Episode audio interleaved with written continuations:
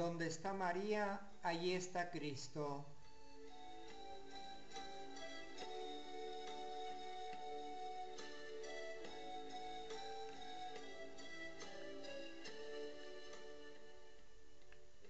En aquellos días María partió sin demora a un pueblo de la montaña de Judea. Entró en la casa de Zacarías y saludó a Isabel. En cuanto ésta oyó el saludo de María, el niño saltó de gozo en su seno, e Isabel llena del Espíritu Santo exclamó, Bendita eres entre todas las mujeres y bendito el fruto de tu vientre. ¿Quién soy yo para que la madre de mi Señor venga a verme? Apenas llegó tu saludo a mis oídos, el niño saltó de gozo en mi seno. Feliz tú que has creído, porque se cumplirá lo que te fue anunciado de parte del Señor.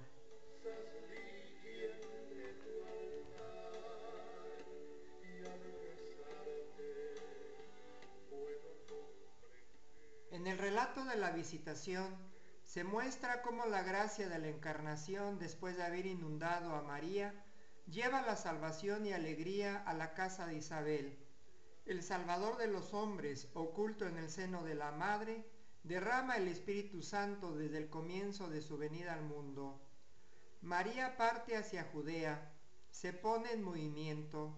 Es el impulso que lleva a María bajo la inspiración del Espíritu Santo de dar al Salvador al mundo.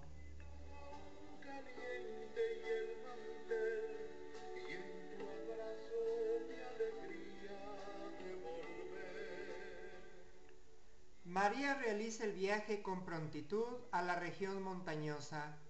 Es mucho más que una indicación topográfica. Nos recuerda al mensajero que trae la buena nueva descrito en el libro de Isaías. Qué hermoso es ver correr sobre los montes al mensajero que anuncia la paz, que trae la buena nueva, que anuncia la salvación. San Lucas nos invita a ver a María como la primera evangelista, que difunde la buena nueva comenzando los viajes misioneros de su Hijo Divino. La dirección del viaje de la Virgen es significativa.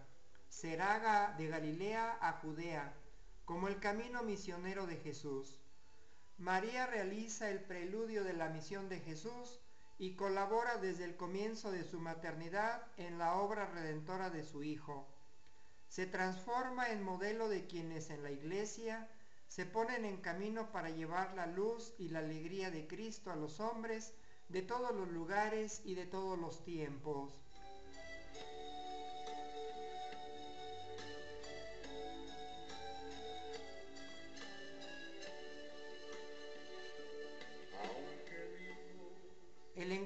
Con Isabel presenta rasgos de gozo que supera el sentimiento espontáneo de simpatía Mientras que la incredulidad se refleja en la mudez de Zacarías, María irrumpe con alegría de su fe pronta y disponible. Entra en la casa de Zacarías, saluda a Isabel. Cuando oyó Isabel el saludo de María, saltó de gozo el niño en su seno. El saludo de María suscita en el hijo de Isabel un salto de gozo. La entrada de Jesús en la casa de Isabel transmite alegría, que en el Antiguo Testamento es signo de la presencia del Mesías.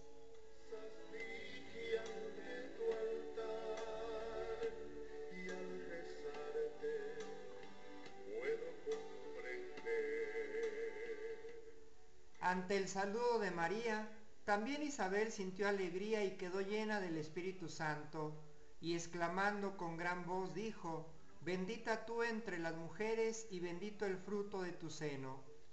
La exclamación de Isabel manifiesta un verdadero entusiasmo religioso, que la plegaria del Ave María sigue haciendo resonar en los labios de los creyentes, como cántico de alabanza de la Iglesia por las maravillas que hizo el Todopoderoso en la madre de su Hijo.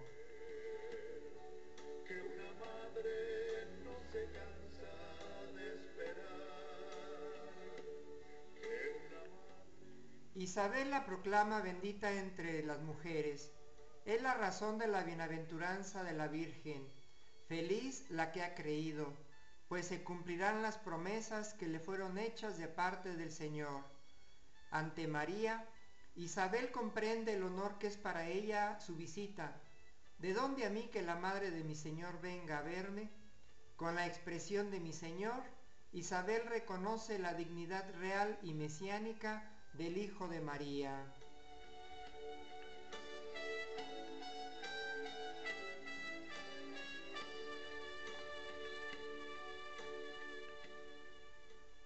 Isabel con su exclamación de admiración nos invita a apreciar lo que la Virgen trae como don a la vida de cada uno de los creyentes.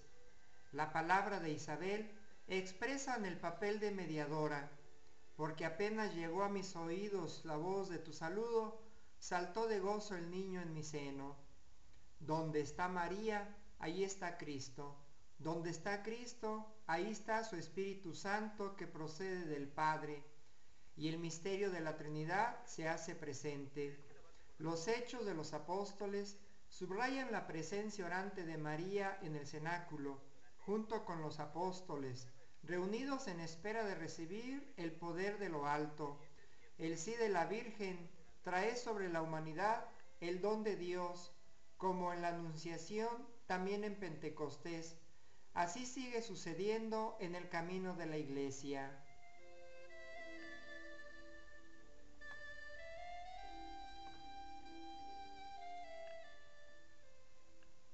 Reunidos en oración con María, invoquemos una abundante efusión del Espíritu Santo sobre la Iglesia.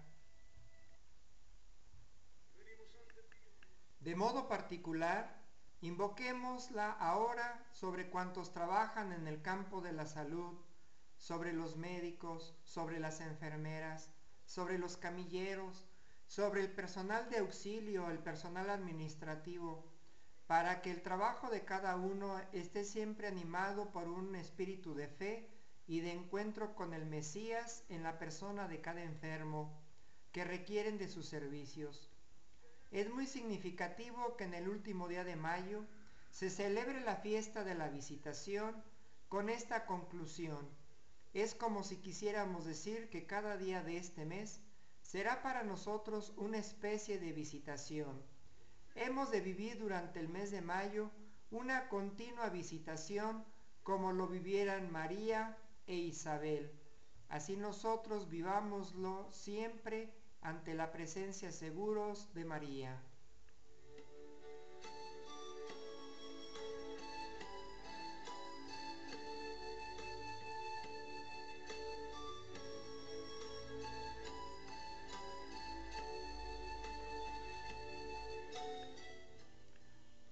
María, Virgen poderosa, grande e ilustre defensora de la Iglesia, singular auxilio de los cristianos, terrible como un ejército ordenado en batalla.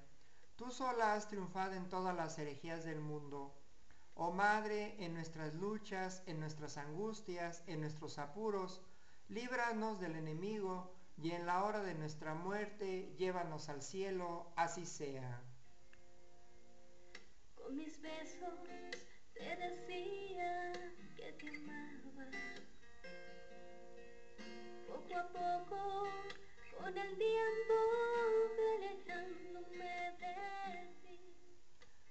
Dios te salve María, llena eres de gracia, el Señor es contigo. Bendita eres entre todas las mujeres y bendito es el fruto de tu vientre Jesús. Santa María, Madre de Dios, Ruega, Señora, por nosotros los pecadores, ahora y en la hora de nuestra muerte. Amén.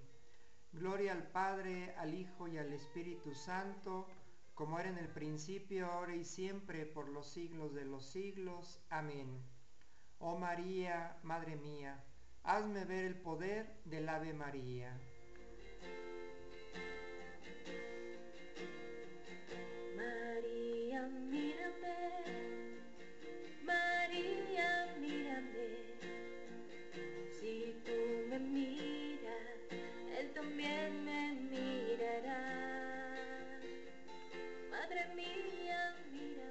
Continuemos nuestro camino confiando en la maternal protección de la Santísima Virgen María.